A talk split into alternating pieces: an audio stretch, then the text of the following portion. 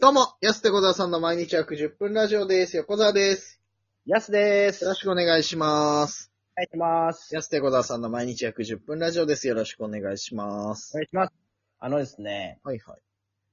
まあ、ちょっとこの、ラジオトークでも何回も話してますけど、漫画番組っていうアプリ、お好きだな、漫画番組。まあ、僕、未だに継続して読んでるんですけど、はいいろいろ。で、あの、ちょっと前はその、ね、去年大大大流行した島工作とか、俺らの中だけでね。いやいやもう去年もうほんと日本中を席巻してでおなじみの島工作。え、日本接見してないね。俺らの中だけよ、接見してた の。今更島工作読んでるの。読んでたじゃないですか。うんうんで、なんか、読み終わった次の作品、次の作品ってすぐ行っちゃうんですよ、僕も結構。はた、楽しみを、楽しみを絶やさないために。はい。で、最近読んでたのがそのファブルっていう、まあ有名な漫画なんですけど、映画にもなったしね。はい、岡田くんのね、V6 の岡田くんの主演のね、その殺し屋の漫画なんですけど、はいはい。まあ結構正義の殺し屋みたいなね、ちょっと途中から。ねその漫画面白かったんですけど、それもまあシーズン1だけなんですけど、全巻漫画番組無料で読めて、はいはい。それ読み終わっちゃった。楽しくてね、どんどん読んでたんですよ。本当にメダル、島工作の時ぐらいガンガン使って、はいはいはいはで、読み終わっちゃって、次何読もうかなと思って、一瞬ダイヤのエース読んだんですけど、い。おー。まあなんか僕昔読んでたんで、うん。まあなんかそんなに新鮮じゃなかったんですよ、僕的には。うん、まあ確かにね、それはね。そう。で、まあいっか、じゃあなんか別の読もうと思って、ふわってなんか幸せの時間っていう。幸せの時間 はい。はいはい。あ、誰だっけ作者。あ、これね、誰、あ、誰だったかなこれいいのかなこれでも聞こえてます聞こえてる聞こえてる。ああ、いい、いい、じゃあ全然。幸せの時間のね、作者は国友康之先生。あー、そうだそうだ。はいはいはわい。か絵った独特だね。そうそうそうそう。あの、え絵みんな首太い人でしょそうそう登そう。場人物。みんな首太いの。みんな首太いんだよな、国友先生の作品な。首太いし、なんかね、独特な描写ですよね。この人、なんか昔の劇画みたいな、も確かに。で、国友先生の作品もよく抱くでしょ、みんな。う。そうそうそうそう、その、島工作のね、広金、はい広金先生そうなんですけど、はいはいはい。あの、黄昏流星群とかあったじゃないですか。あの流れね、はいはいはい。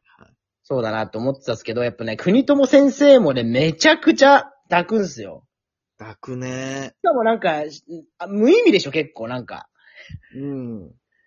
そあうなのね、なんかね、国、国友先生の方が、はなんかねちっこい抱き方しないい。いや、そう。なんか、や、嫌ですよね。うん。見てて嫌な気持ちになるもんな、なんか。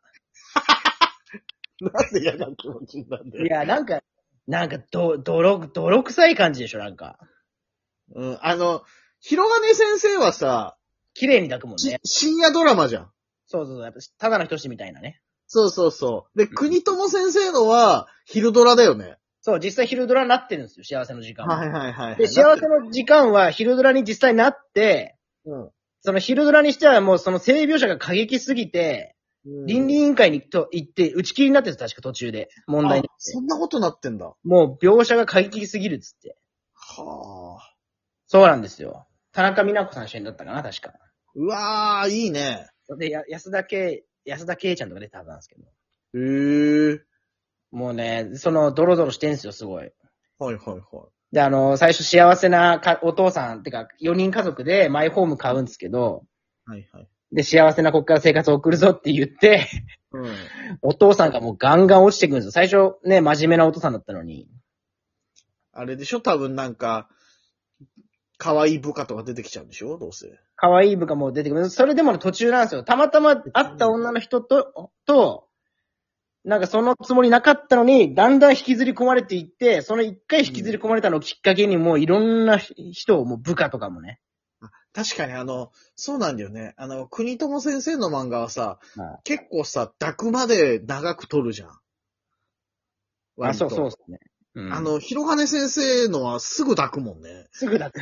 そう、 割となんか、直感的にピーンってきたら今だと思ったらすぐパーンってその描写いっちゃうけど、結構そこまで長いよね。長いんですよ。うん。始まったらめちゃくちゃ抱くんだけど。確かに。 そう。いや、その別に抱きを見たいわけじゃないですよ、それもね。その別にそういうの、だってその漫画番組でそもそも消えてるしって、秋のシーン、その黒塗りされてるし、ああ、そうだね。あの、直接的にね、ならないように。描写がね、ならないようになってるんで。はいはいはい。だからなんかね、その、どんどん落ちてくんですよね、そのお父さんが。うーん。そのなんか、じゃあ、女関係もだらしなくなったら、今度はなんか不正も働いてお金のためにみたいな。はいはいはいはい。そう。で、今度それに嫌気させた今度お母さんがこう不倫を繰り返してみたいな。わわわわ。で、で、今度娘もなんか、どっか遊びに、まあ、娘がね、一番まともなんですよね、まうーん、まあ、あそうなんだ。あ。はい、知り合いのおじさんどこに行って、まあなんか、一番この漫画の両親は娘なんですけど、ああ、そうなんだ。へー息子も真面目な子だったんだけど、最終的になんか悪いことして捕まっちゃってみたいな、堕落してくるとどんどん。はいはいはい。その家がやっぱり不穏な空気だから。っうーん。ていうね、もう本当なんか、落ちるとこまで落ちてくんですけど、いや、見て確てかに。嫌な気持ちになる漫画でした。いや、国友先生のって、なん、なんともね、そほん本当だ、幸せの時間の、今ちょっと、タブレットで見ながら、あ、こんな感じなんだって いう。ちょ、ぜひね、これ読んでほしい。めちゃくちゃ、ただめちゃくちゃ読み進めちゃいました、僕。やっぱ気になって次が。へえ。どんな落ち方するんだろうと思って。でもここでスペシャルコインまためちゃくちゃ使っちゃったもんな。はいはいはいはい。うん。これちょっとおすすめなんで。国友先生ってもう4年前に亡くなってるんだね。あ、そうなんだ。そうそうそええう。もうじゃあ最新作見れないのか。うわ、残念。うわ、そうなんだ。いや、じゃあ、国友先生の話はいいんですよ、別に。残念だけど、うん。まあまあまあ、確かに。だからその、まあ、それきっかけでちょっと国友先生の他の作品もちょっと追っかけてみたくはなりましたね。いや、どういう心境で書いてんだろうって毎回思いますよね。その、島工作とかもそうだけど。確かに、いや、タイトル、今、ウィキペディア見せた作品ですと、めちゃくちゃ気になるのがいろいろあって、はま、まあ、幸せの時間もそうだけど、ドハズレ新選組っていう。とかあ幸せの時間、新幸せの時間もあるんだ、こい。れ。ああ、そう、まだ、そう、まだ、僕が読んだのは、息子が逮捕されたところで終わってんすよ。それでね、漫画番組は全部終了してんええあと、これも気になるね。歌丸、愛の旅人。うわダブル、背徳の隣人とか。ぁ、まずいな。絶対抱くでしょ、これ。絶対抱くな。いや、なんかね、あの、どういう状態で書いてんだろうと思いますよ、ほんと、あの人。確かに、独特のタッチなんだよな本当に。何を伝えたいんだろうと思う、本当に。うーん。堕落していくだけなんですよ。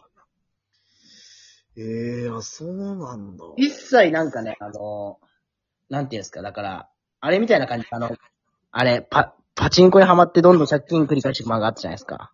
ああえっ、と、あの漫画ね。そう。うわ、やばい。出てこなくなっちゃった。俺も出てこなくなっちゃった。あれなまあ、ちょっとあったんですけど、 はいはいはい。あの、あの感じなんですよ。なんか、なんか世界観、ど、どういう感じなのこれって思います。救いようのないというか。そう。誰もいい人いないみたいな。はい。あの、俺あれ、今まで味わっその救いようないなって、この気持ちどこぶつけたらいいんだろうと思った漫画二つあって、その、さっき言ってたパチンコのね、ハマってく、どんどんハマってくやつもそうだし、あの、古谷実先生の、ひ、秘密あでも、これ、おーってなって、こう、読語感悪、面白かったんだけど、読語感悪すぎてなんか。あ。 そうそうそうそう。そういうのありますね。そう、なんか、報われないとか、救われないというか。